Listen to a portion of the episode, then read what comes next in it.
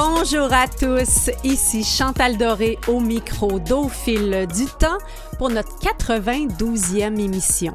Une émission qui s'intéresse aux étapes de la vie, aux différentes leçons qu'on en tire, leçons qu'on peut partager d'une génération à l'autre. Notre premier invité, ma foi, c'est du bonbon. Ça fait très longtemps que je veux euh, le recevoir. Euh, d'abord parce qu'il est drôle, mais euh, surtout parce qu'il a écrit un livre, un livre qui a été la source d'inspiration d'une émission de télé devant laquelle de multiples générations se retrouvent. C'est un livre où il parle de sa famille qui s'appelle Discussion avec mes parents. Donc, vous avez deviné bien sûr qu'on parle de François Morancy. Et ça fait très longtemps, comme je vous disais, que j'avais euh, manifesté le plaisir de le recevoir au fil du temps. Et il a fallu euh, qu'il soit touché par un défi euh, personnel qui est euh, le décès de ses parents suite à euh, des expériences euh, d'Alzheimer et de démence. Et cette expérience de vie a fait en sorte qu'on l'a sollicité pour devenir porte-parole d'une campagne de sensibilisation. Et je peux vous dire qu'il joue ce rôle à merveille.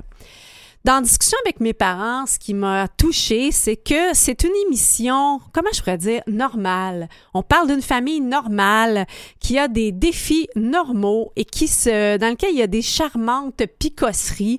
Et ça fait plaisir de voir comme ça une famille euh, qui a des euh, enjeux tout à fait normaux à l'écran, qui parle des célébrations, des fêtes, des anniversaires de chacun, des petits traits de caractère de un et de l'autre. Donc, c'est un grand plaisir de recevoir François avec nous. Et en deuxième partie, nous allons parler du bienfait des euh, activités intergénérationnelles. Alors, dans quelques instants, François Morancy.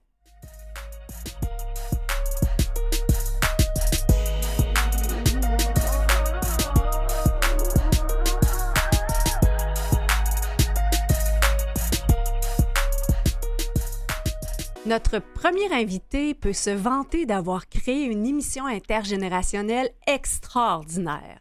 Discussion avec mes parents présentée à Radio-Canada sera de retour cet automne pour une cinquième émission et exportée au Moyen-Orient, en Asie et en Europe de l'Est.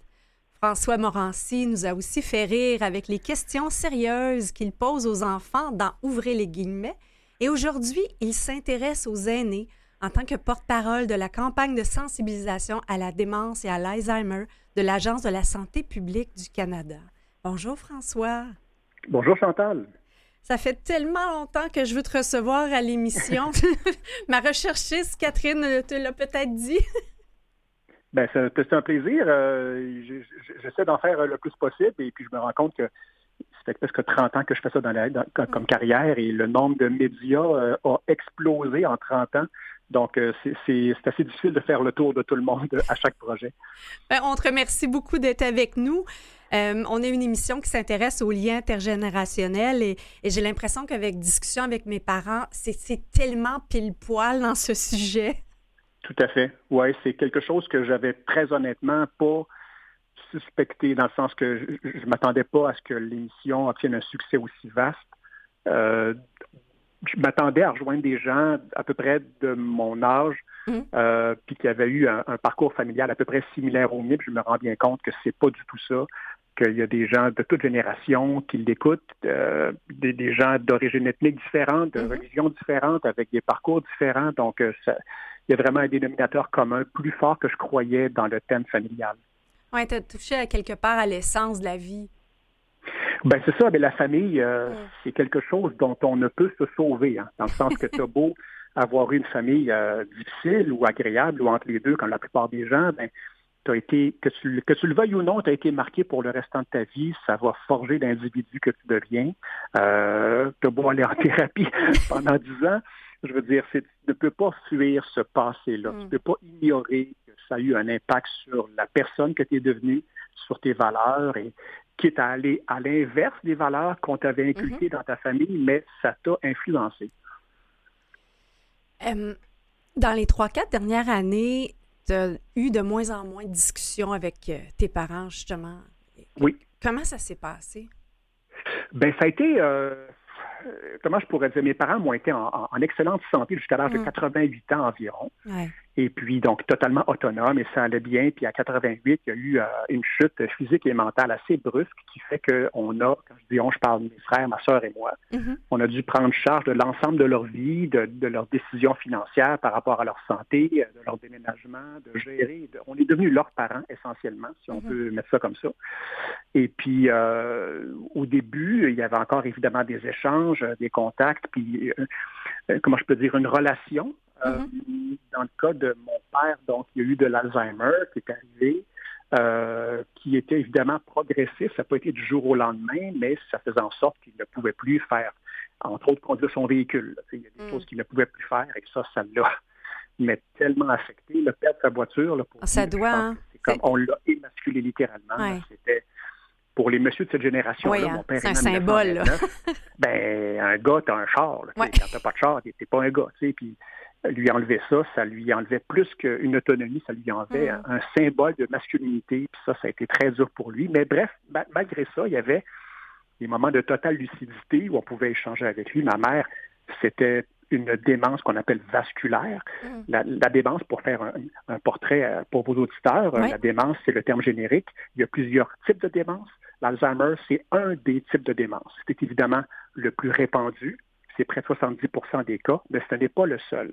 Euh, dans le cas de ma mère, c'est une démence qu'on appelle vasculaire, mm. qui est créée par un problème d'alimentation de sang au cerveau. Donc, ça peut être un AVC. Dans le cas de ma mère, c'était une chute de glycémie.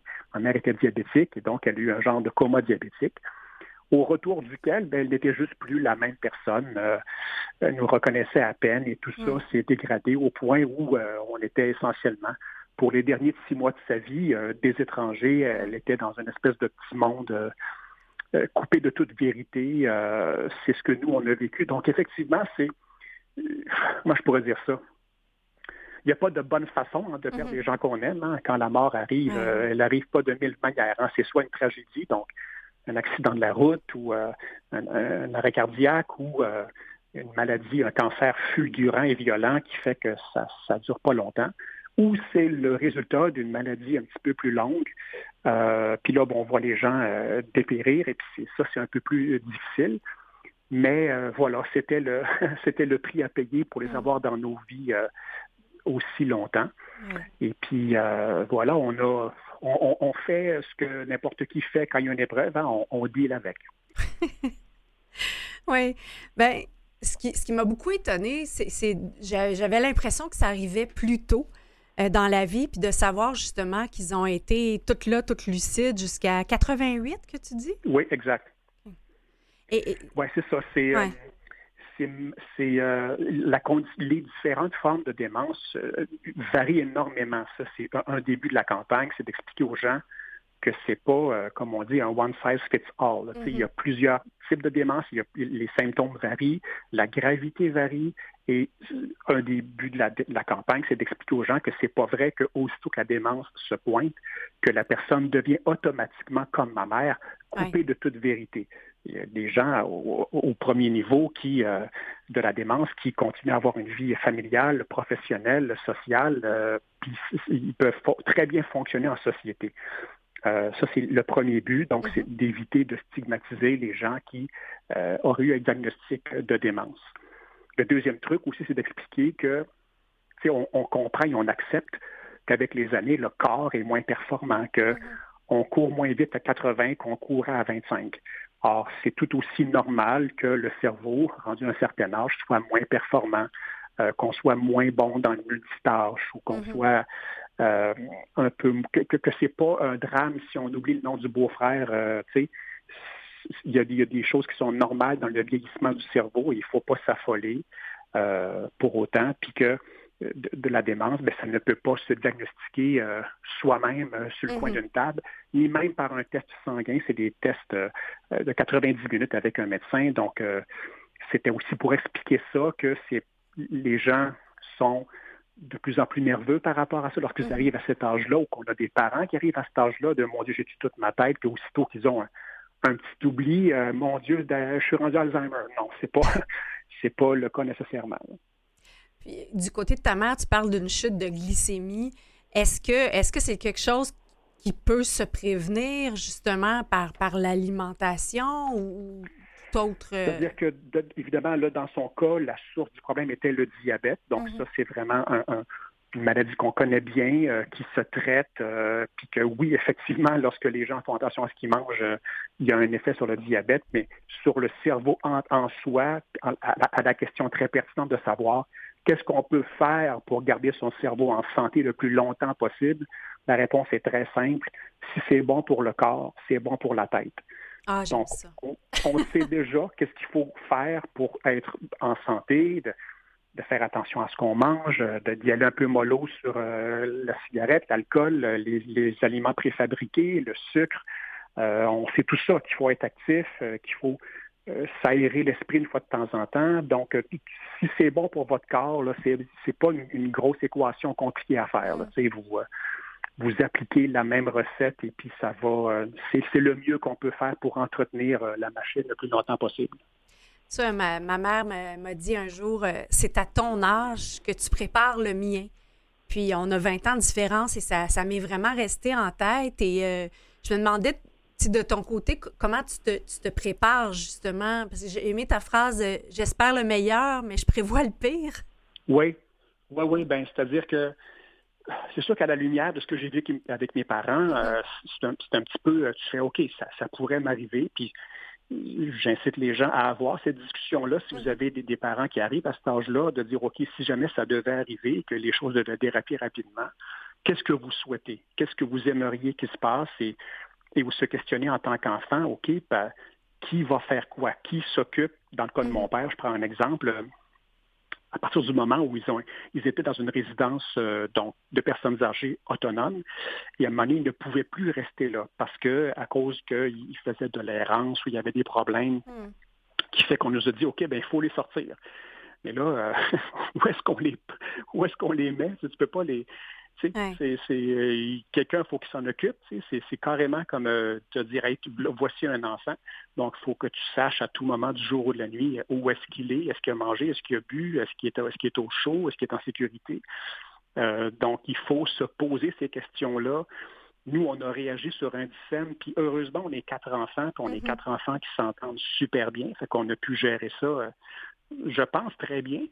Mais j'aurais aimé, euh, avec le recul, si c'était à refaire, qu'on ait eu une discussion à cet effet-là quelques années avant. On aurait peut-être été un peu moins pris au dépourvu.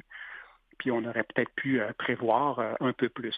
donc, je dirais aux gens, c'est pas une folle idée d'en parler, même si mm-hmm. c'est pas une discussion très agréable à avoir. Elle est avoir à choisir, moi j'aime mieux avoir cette discussion-là un peu pas agréable, puis mieux gérer lorsque l'événement arrive, s'il arrive évidemment. Parce qu'on le dit, hein, ça, reste dans la famille et on, va faire une courte pause musicale pour entendre euh, cette si belle chanson qui était en conclusion de discussion avec mes parents. On revient tout de suite. Oui.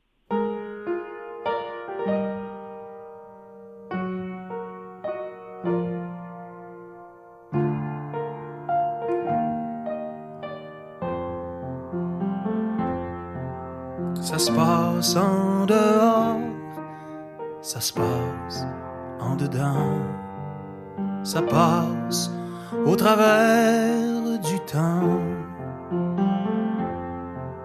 Ça rit et ça pleure, des fois ça fait peur, mais toujours la petite flamme qui brille. Ça reste dans la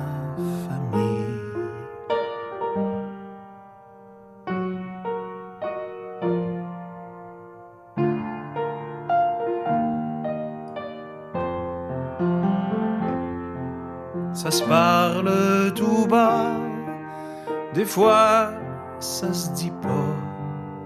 Des fois, ça se dit violemment. On s'aime, ça se peut-tu? Des fois, on s'aime plus. Mais toujours la petite flamme qui brille.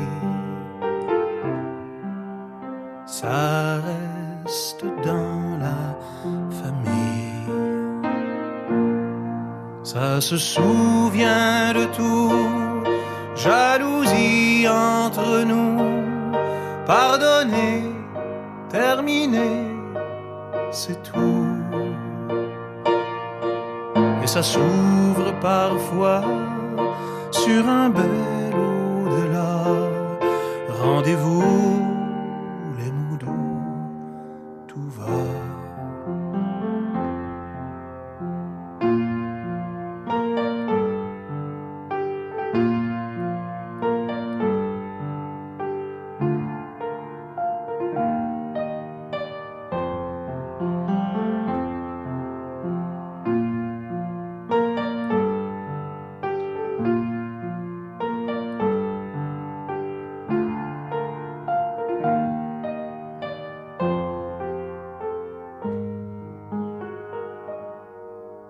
se passe entre les mains, ça va et ça vient, ça passe et on n'y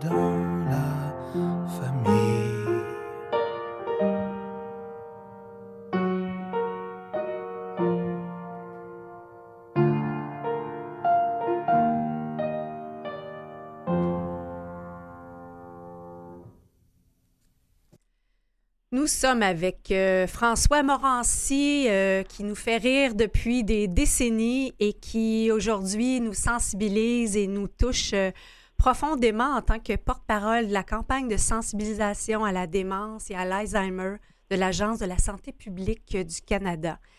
Alors, François, avant la pause, tu nous parlais de l'importance d'avoir une discussion franche. oui.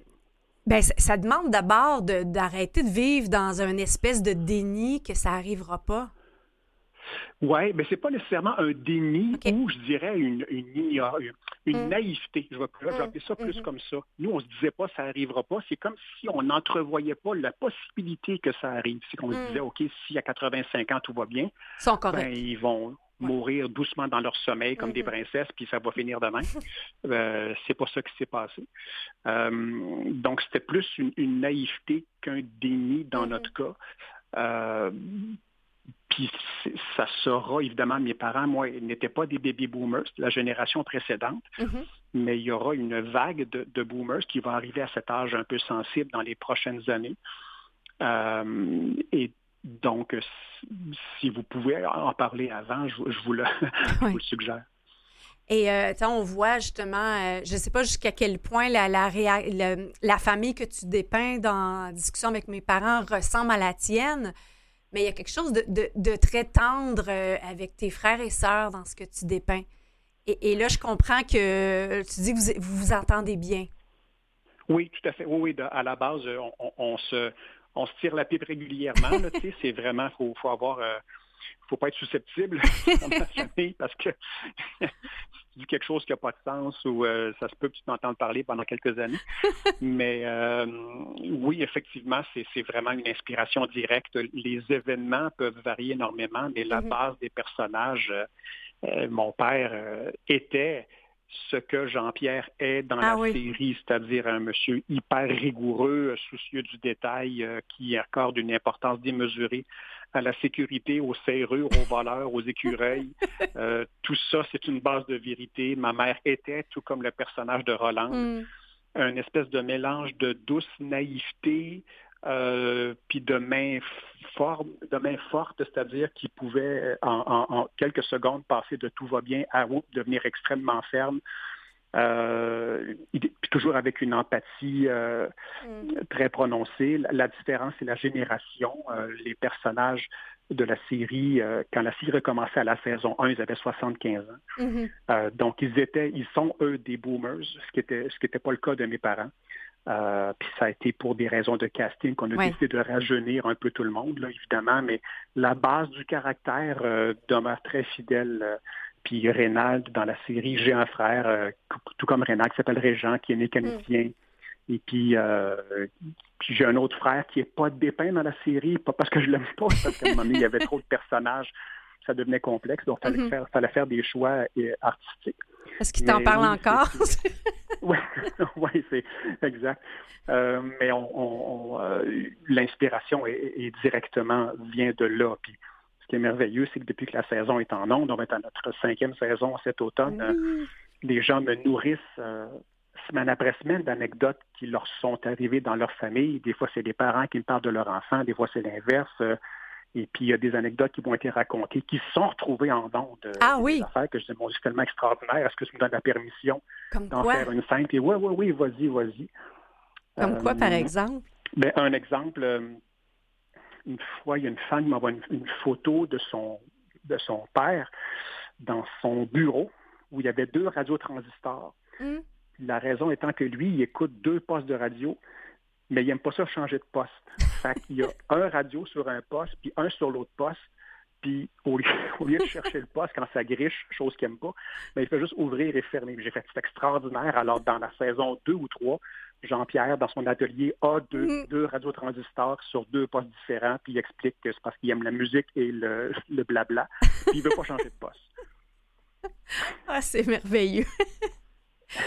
Mais il y a quelque chose, moi, ce qui m'a fasciné quand j'ai commencé à écouter discussions avec mes parents, c'est justement ce côté. Ça faisait du bien de voir une famille normale. Pas, pas de grand drame, mais en même temps que chacun se dit les choses. Ça gasse, euh, mais. Ben, c'est le commentaire que je reçois le plus souvent, c'est mm-hmm. ça. C'est que déjà qu'on vit dans une époque qui est très lourde. Là. Euh, évidemment, la COVID, la guerre, tout ça, mais même avant que ça, ça arrive, euh, il y a quand on lit les, journaux, il y a plus de négatifs que de positifs. Et puis, euh, les séries télé au Québec, euh, nombreuses sont celles qui dépeignent un univers assez négatif de des histoires criminelles, de drogue, de meurtre, d'enlèvement d'enfants, de mm. violence conjugale, des sujets extrêmement lourds. C'est des séries qui sont super bien faites, bien écrites et bien jouées. Mais c'est sûr qu'à un moment donné, il y a dans la tête des gens, il y a un trop. Là, à un moment donné, mm-hmm le, vase déborde. Tu sais, puis nous, on arrive avec une émission qui est essentiellement dans le bonheur. Et ça, ça a été, euh, c'est un des commentaires euh, les plus récurrents que je reçois, c'est que c'est une espèce de petite bulle de bonheur d'une demi-heure par semaine et puis qui, qui réconcilie les gens avec le fait que, ah, OK, euh, des fois, ça peut bien aller. Oui. Moi, j'avais lu ça, Soupape de bonheur. C'est vraiment joli. oui, oui, oui, oui, tout à fait. Et, euh, je lisais aussi dans une autre entrevue que tu disais qu'au niveau de l'humour, ton cerveau il était plugué comme ça. de voir de l'humour dans tout. Oui, oui, c'est comme une déformation euh, dans des événements, même dans des drames, quand mon quand mon père est décédé, il est arrivé des affaires drôles au salon funéraire mm. que je que j'ai inscrit dans ma tête pour toujours, puis que je ne sais pas qu'est-ce que je vais faire avec ça là, surtout dans un spectacle ou quoi que ce soit? Euh, mais il y a comme un, c'est comme si c'est une, façon de voir les choses que si mon cerveau fait que je remarque un détail que dans le fond tout le monde a vu, mais personne n'y a porté autant attention que mm-hmm. moi.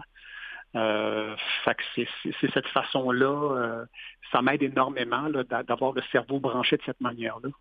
Est-ce que ça peut pas justement être aidant quand on vit des, difficultés, des drames comme celui euh, auquel ta famille et toi, justement, de développer ce côté-là, humour, même si ça devient de l'humour noir ou jaune? Euh? Oui, oui, oui, tout à fait. C'est sûr que ça aide. C'est sûr que ça allège les choses, puis ça, ça, ça sans, les amoindrir, mm-hmm. euh, à un moment donné, ne serait-ce que ne pas les empirer, déjà, c'est déjà une bonne chose. C'est de ne pas se, se draper dans le négatif 24 euh, heures par jour, 7 jours par semaine. Tu sais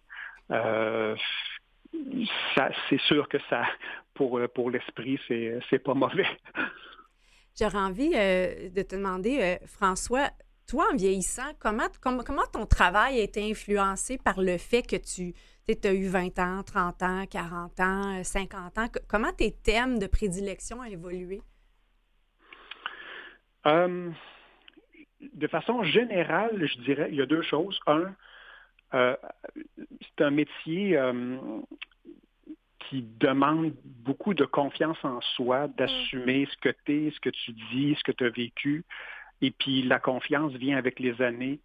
Euh, quand tu commences, tu crois, tu espères naïvement plaire à tout le monde. Tu mm. apprends rapidement que ça n'existe pas. Il n'y a rien qui plaît à tout le monde. Il y a même du monde qui n'aime pas la crème glacée. Fait que c'est sûr qu'il y a du monde qui n'aime pas tel humoriste ou telle chanteuse ou peu importe. Fait que ça, tu comprends ça.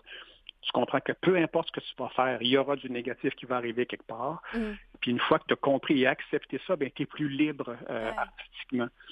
Euh, l'autre point, en vieillissant, je dirais qu'évidemment, ton, tes champs d'intérêt s'élargissent un petit peu, tu es, moins égoïste, moins centré sur toi-même, tu deviens plus un citoyen, il y a des causes qui te touchent et puis dans lesquelles tu t'impliques.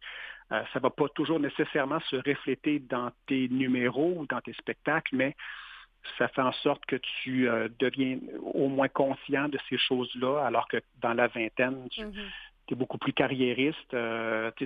Puis avec raison, parce que tu, tu te demandes, mon Dieu, ça va-tu marcher mon affaire? Je vais-tu réussir? Est-ce que je vais être euh, parmi le, peu d'élus pour qui ça fonctionne assez bien pour en faire une carrière ou si ce sera un feu de paille de deux, trois ans? Euh, fait que c'est normal que dans la vingtaine, tu sois un peu plus centré sur toi-même. Mm. Merci euh, beaucoup, François, d'avoir pris cet engagement social de, nous sensibiliser et de nous inciter à avoir des, discussions franches sur la démence et l'Alzheimer. Et si vos auditeurs ont des questions ou des interrogations pour poursuivre la, réflexion, vous allez sur le site canada.ca, démence. Il y a là un paquet d'informations qui justement pourront vous guider et puis ça pourra justement vous, rassurer euh, si vous avez des inquiétudes. Un gros merci. Puis euh, nous, on, reste euh, à l'écoute pour la cinquième saison cet automne avec grand plaisir. Merci. Merci Chantal. Bon, bon week-end. Bye. Au revoir. Bye.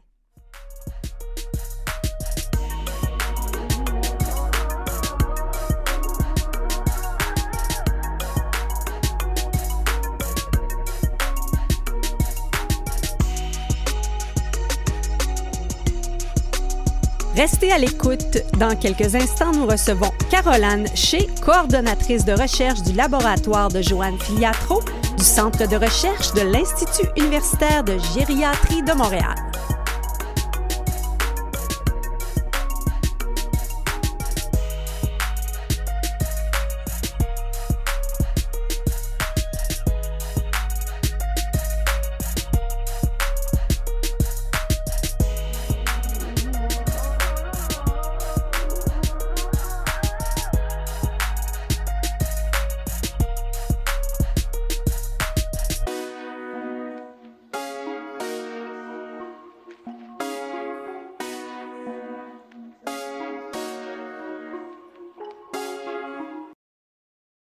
Vous écoutez Au fil du temps avec Chantal Doré.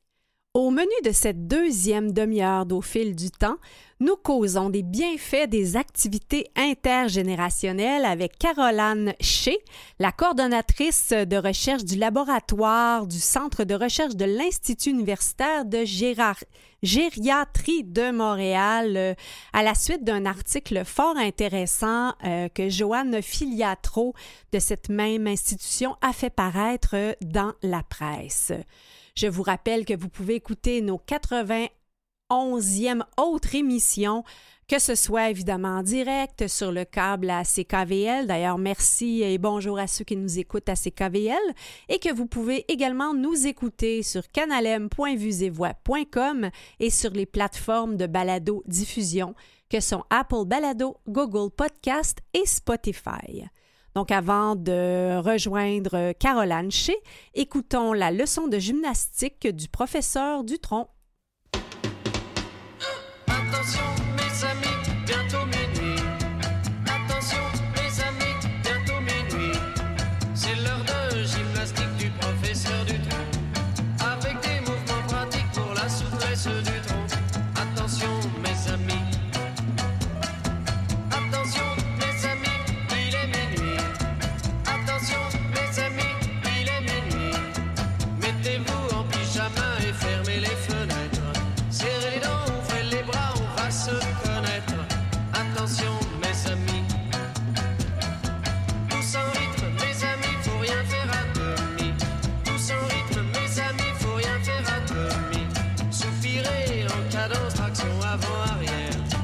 Posez vos mains sur ces hanches embarquées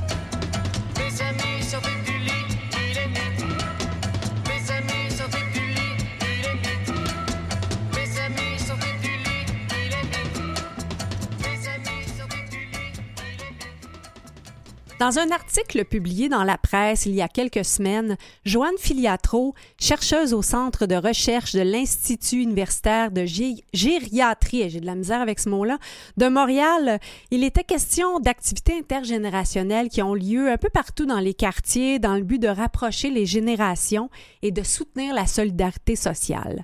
On reçoit euh, une collègue de Joanne Filiatro, Caroline Shea, pour nous discuter un peu, voir euh, pourquoi c'est si bénéfique euh, de faire des activités intergénérationnelles? Madame Shea, bonjour. Bonjour. Alors, euh, pouvez-vous un peu nous, nous résumer cet article-là euh, d'abord?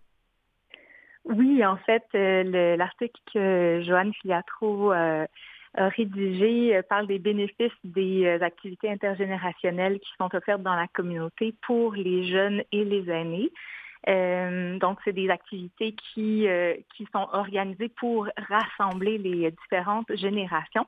Et cet article-là parle des bénéfices pour les deux générations, notamment le fait de- d'encourager la contribution à la, à la société, encourager le, en fait, valoriser le rôle de nos aînés dans la société. Euh, et puis, euh, ces activités-là, donc, ont des bénéfices pour tout le monde qui y participe. Et l'article fait également état de la nécessité dans un, euh, dans un contexte de vieillissement de la population, de nécessité d'encourager la participation sociale des aînés, de, de rapprocher les, les générations, de euh, soutenir le financement des, euh, des organisations qui, qui offrent ces activités intergénérationnelles-là. Et euh, vous nous avez fait euh, parvenir une étude euh, qui relate, entre autres, que chez les plus jeunes, ces activités, ils peuvent avoir un, être finalement un premier contact significatif avec, avec des personnes âgées. Donc peut-être parlez-nous de cette observation. Oui, donc il n'y a pas tous les jeunes, malheureusement, qui ont la possibilité d'avoir des contacts qui sont rapprochés avec leurs euh, avec leurs grands-parents ou avec les amis de leur famille. Donc, on peut penser simplement à, à des, des jeunes qui euh, dont la famille est moins soudée ou encore des, euh, des familles qui ont récemment immigré au Québec, Mm. qui euh, ont laissé les, les personnes âgées, donc les grands-parents, ailleurs, dans leur pays d'origine, ou euh, tout simplement l'éloignement géographique au Québec là, des membres de la famille. Donc, pour beaucoup de jeunes, ça peut être vraiment une occasion privilégiée d'avoir un contact avec les aînés euh, pour bénéficier de ce contact-là, que ça soit euh, en apprenant des nouvelles choses, euh, en, en en apprenant sur les personnes aînées, à quel point les personnes aînées sont diversifiées, à quel point ils ont euh, euh, beaucoup de choses à apporter et puis finalement se rapprocher de ces personnes-là et d'avoir une expérience très positive. Et qui organise ce type d'activité? Au Québec, euh, il s'agit beaucoup d'organisations, euh, d'organismes à but non lucratif dans la communauté. Euh, donc, c'est des organismes de toutes sortes, mais on peut notamment penser au réseau des maisons des grands-parents. Mhm. Euh, on a une maison des grands-parents ici à Montréal, il y en a une à Sherbrooke, euh, il y en a une, je crois, à Trois-Rivières. Je pense qu'on en a cinq. On a beaucoup de petits organismes aussi qui sont euh, bâtis au travers, en fait, par rapport à cette mission-là de rapprocher les générations. Euh, et puis, il y a aussi des, euh, d'autres organisations, comme par exemple notre euh, réseau de bibliothèques ici à Montréal, qui soutient les bibliothèques membres Mhm. dans l'offre d'activités au sein même des, des bibliothèques. Qu'est-ce qui se passe dans une bibliothèque comme activité intergénérationnelle? J'ai pas les détails malheureusement, mais ça peut être toutes sortes de choses. J'imagine qu'il y a beaucoup de lectures. Il peut y avoir de l'artisanat aussi, Euh, mais ça, je passerai, le, le- la, la parole là, à, à notre respo- à notre responsable du réseau bibliothèque, si Mm. je pouvais. Euh, mais ça peut être des activités en général. euh, si on oublie le réseau de bibliothèques en tant que tel, euh, ça peut être toutes sortes d'activités comme des projets communautaires que les jeunes et les aînés vont faire ensemble, vont travailler ensemble pour améliorer la vie communautaire de leur quartier, par exemple, ou des jeunes qui vont offrir des services à des aînés, euh, et le contraire, par exemple, des aînés qui vont faire du tutorat dans les écoles primaires, euh, ou bien des activités de loisirs, tout simplement qu'on fait ensemble, de la cuisine, des jeux, etc. parler des bibliothèques et j'avais euh, d'ailleurs vu passer une activité, je me rappelle plus dans quel pays, où plutôt que d'emprunter un livre, on pouvait emporter, emprunter une personne. Euh, une activité organisée comme ça dans, des bibliothèques où on, on pouvait avoir un, un moment de discussion. Donc, plutôt que lire le livre, on se donnait rendez-vous avec un aîné qui pouvait nous raconter euh, son histoire ou euh, nous parler de certains thèmes de vie. C'est intéressant, ça? Oui, je pense que j'en ai entendu parler aussi, effectivement. En fait, euh, au travers de, ce type d'activité-là, on veut vraiment encourager le transfert de, savoir et d'expérience entre les générations. On veut vraiment créer un, canal de, un dialogue entre les personnes pour euh, bénéficier de, bon, c'est quoi ce, que cette personne-là sait? Euh, Par exemple, si je pense à un aîné, moi je suis plus jeune, qu'est-ce que cette personne-là a vécu, au travers de quoi elle est passée, est-ce qu'elle a des, des leçons de vie à m'apprendre, est-ce qu'elle a des savoirs à me partager? Et vice-versa aussi. On, euh, on entend aussi beaucoup parler de jeunes qui vont euh, transmettre des savoirs un petit peu plus contemporains euh, aux aînés. Par exemple, on entend beaucoup parler de- d'aide pour l'utilisation aux technologies de Mhm. l'information. Donc, voilà. Et euh, qu'est-ce que le, le centre de recherche euh, de l'Institut universitaire de, de gériatrie de Montréal, qu'est-ce que vous faites exactement? Sur quoi vous cherchez?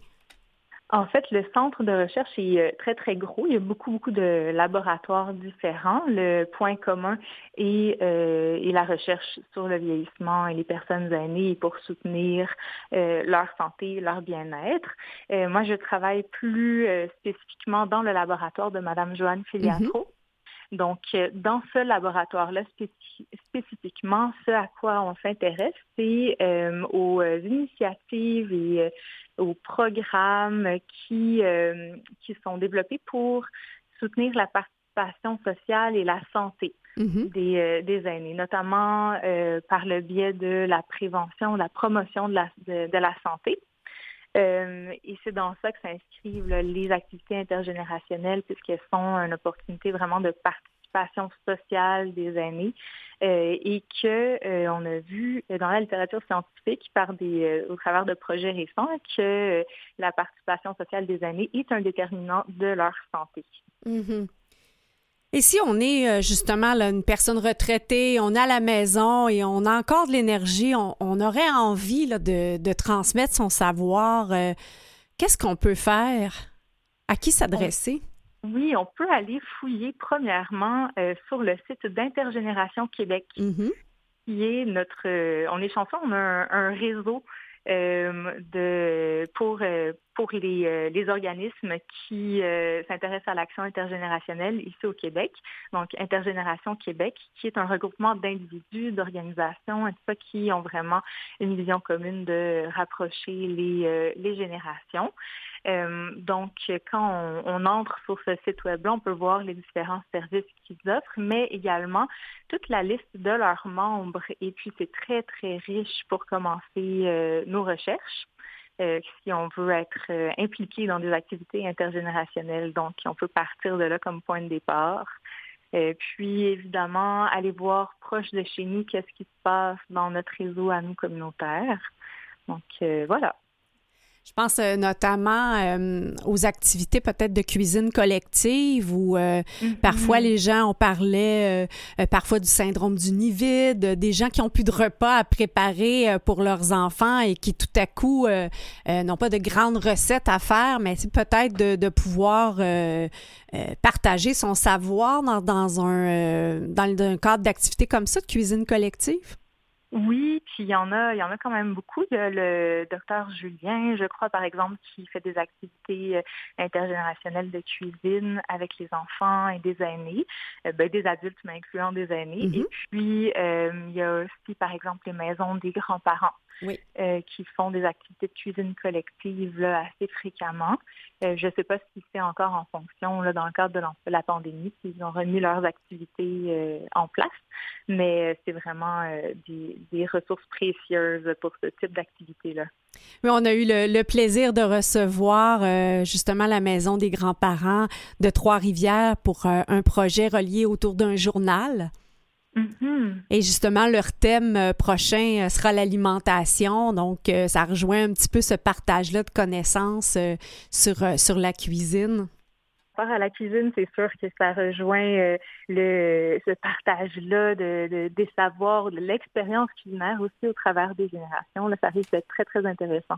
Donc, euh, Madame Shea, nous avons parlé, entre autres, de l'impact euh, des activités intergénérationnelles pour les personnes âgées, mais qu'en, est-il pour les plus jeunes? Pourquoi un jeune devrait se dire, euh, bon, ben moi, j'ai pas nécessairement l'occasion de passer du temps avec ma grand-mère ou mon grand-père, et donc je devrais peut-être participer à ce type d'activité?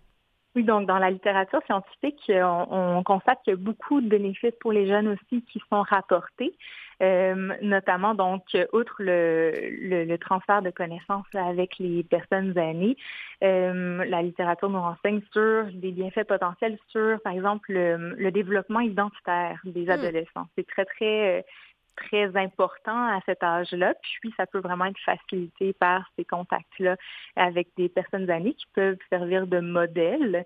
Euh, également des bienfaits par rapport à l'estime de soi. Mhm. Euh, si, on par- si on pense euh, aux élèves du primaire, euh, puis aux activités avec les personnes aînées à l'école même, il y a aussi des bienfaits qui ont été constatés sur le plan des habiletés de communication, à l'écrit, à l'oral, etc. Donc, c'est très diversifié. Euh, et puis, euh, ça, ça m'amène à parler en fait des, euh, des bénéfices qui se retrouvent non pas seulement chez une génération ou l'autre, mais qui, qui, qui parlent plus du rapprochement de les- entre les générations, Absolument. de la solide. De, pardon? Je disais absolument.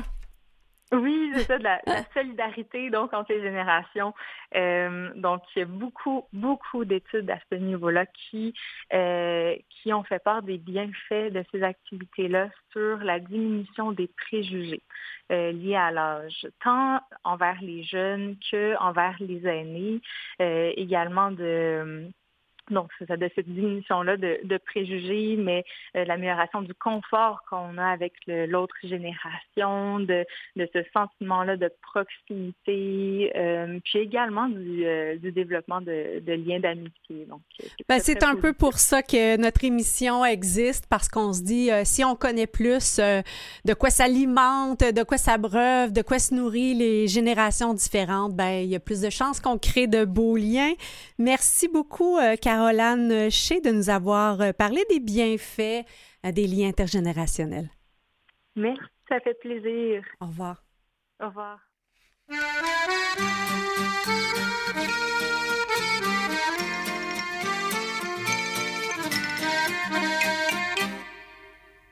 Il n'est pas loin le temps des puces où l'on s'achetait des frocs anglais. Ça finissait souvent chez Luce, devant les moules et le muscadet. Il y avait l'ancien, le champion de boxe et son foutu accordéon. Il pouvait pas piffer le jukebox, les poulagas ni le néon. Valsez les gars votre vie à l'endroit. Mais faites gaffe au revers, quand ça tourne à l'envers, il n'est pas loin le temps des puces. Y avait le patron François Beauzieux et le légionnaire Fleur de Lotus qui exhibait sa poitrine bleue. Enfant de la lune ou fils de pute, ils avaient tous le cœur béant. Chacun offrait son parachute à celui qui avait mauvais temps.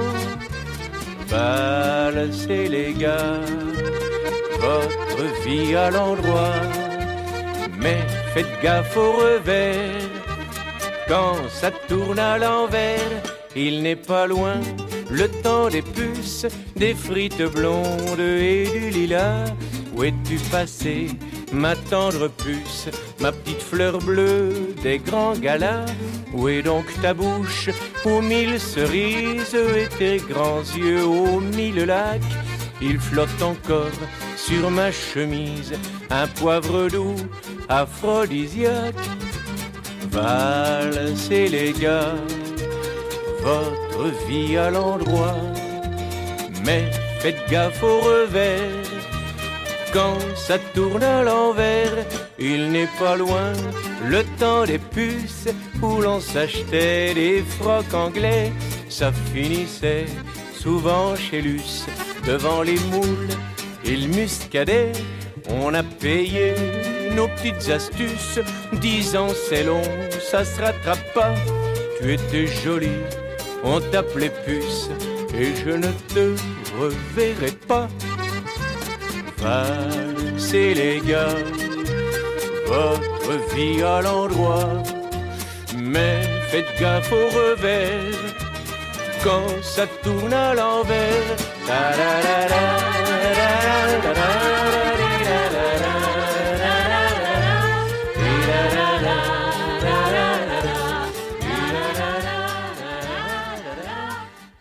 On écoutait Pierre Perret, Le temps des puces. J'ai vu passer une nouvelle euh, vraiment encourageante euh, euh, sur TVA Nouvelles. C'est un couvent qui va être transformé en logement intergénérationnel à Rimouski. C'est à peu près près de 300 logements qui pourraient être construits au terme d'un projet de requalification de la maison mère des Sœurs de Notre-Dame du Saint-Rosaire. C'est l'organisme Servilodge qui est euh, derrière ce projet-là. C'est quand même un projet de plus de 50 millions qui pourrait s'échelonner sur les six prochaines années. Et l'idée, c'est de créer en fait un milieu de vie intergénérationnel euh, en permettant à la congrégation de laisser un héritage euh, dans la communauté communauté. Donc, ce qu'on indique, c'est qu'on prévoit euh, la construction de l'équivalent de 300 logements et chambres. Et ça fait quelques années là, que les sœurs ont commencé cette réflexion-là. Ils ont commencé en 2015 à se demander quoi faire de cet immense bâtiment de 400 000 pieds carrés sur 7 hectares euh, de terrain. Évidemment, c'était beaucoup trop grand euh, pour elles compte tenu là, de la baisse démographique euh, des religieuses et du fait qu'il y a aussi une pénurie de main-d'œuvre dans euh, ce métier. Donc, euh, ben, sœur Marie-Anne- Marie Alma Dubé, qui est la sœur supérieure générale, s'est dit que bon, il y a une urgence euh, qui est là avec le vieillissement, la décroissance. Il faut se poser la question de qu'est-ce qu'on fait avec euh, cet héritage euh, patrimonial. Il y aura également une section de logement abordable. Euh, la construction devrait commencer à l'été 2022 avec euh, une entrée dans les logements en janvier 2023. On pense aussi à un centre de la petite enfance qui sera aussi aménagé sur les lieux. Donc, je trouve que c'est une façon euh, vraiment intéressante de répondre euh, déjà à une préoccupation euh, qu'avait la communauté religieuse de quoi faire avec tout cet héritage patrimonial, tout en répondant à un besoin qui est clair dans toutes les régions, soit de construire des logements intéressants et en même temps de favoriser cette cohabitation intergénérationnelle.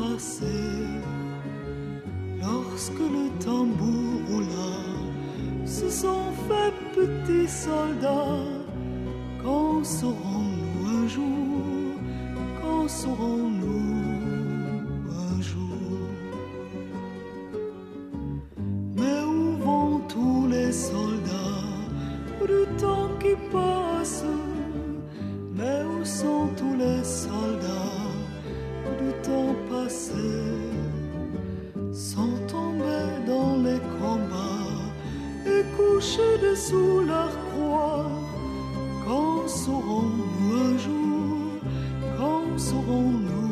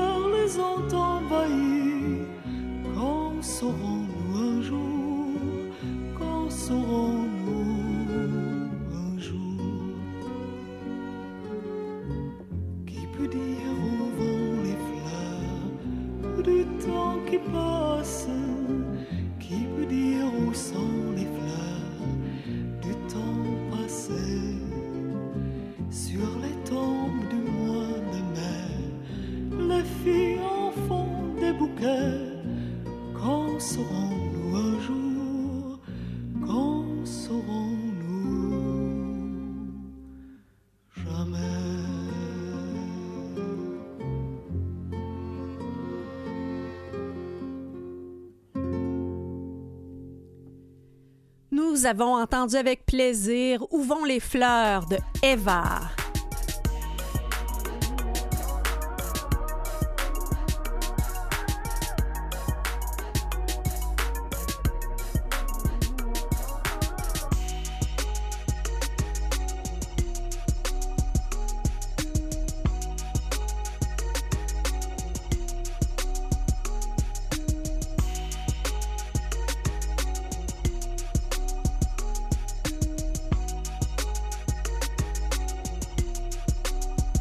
Et c'est ainsi que se termine notre 92e émission. Nous avons eu le bonheur de recevoir euh, François Morancy pour euh, sa touchante série Discussions avec mes parents et le fait qu'il nous confiait euh, toutes les réalités qu'il a vécues en tant qu'enfant de parents qui ont vécu l'Alzheimer et la démence. Il en est officiellement un porte-parole pour nous sensibiliser à cette génération. Merci également à Caroline Shea qui nous a parlé euh, des bienfaits des activités intergénérationnelles et nous allons poursuivre entre sens euh, la semaine prochaine. Elle nous a parlé entre autres euh, de l'organisme Intergénération Québec. Nous allons recevoir la porte-parole Sylvie Potvin pour la semaine québécoise intergénérationnelle qui aura lieu du 22 au 28 mai. Et nous recevons également le journaliste Pierre Tourangeau qui aura bien des choses à nous raconter. Merci à nos collaborateurs Maurice Bolduc en régie et Catherine Bourderon à la recherche. Alors, c'est un plaisir d'avoir été avec vous et je vous souhaite une magnifique semaine. On se retrouvera très bientôt.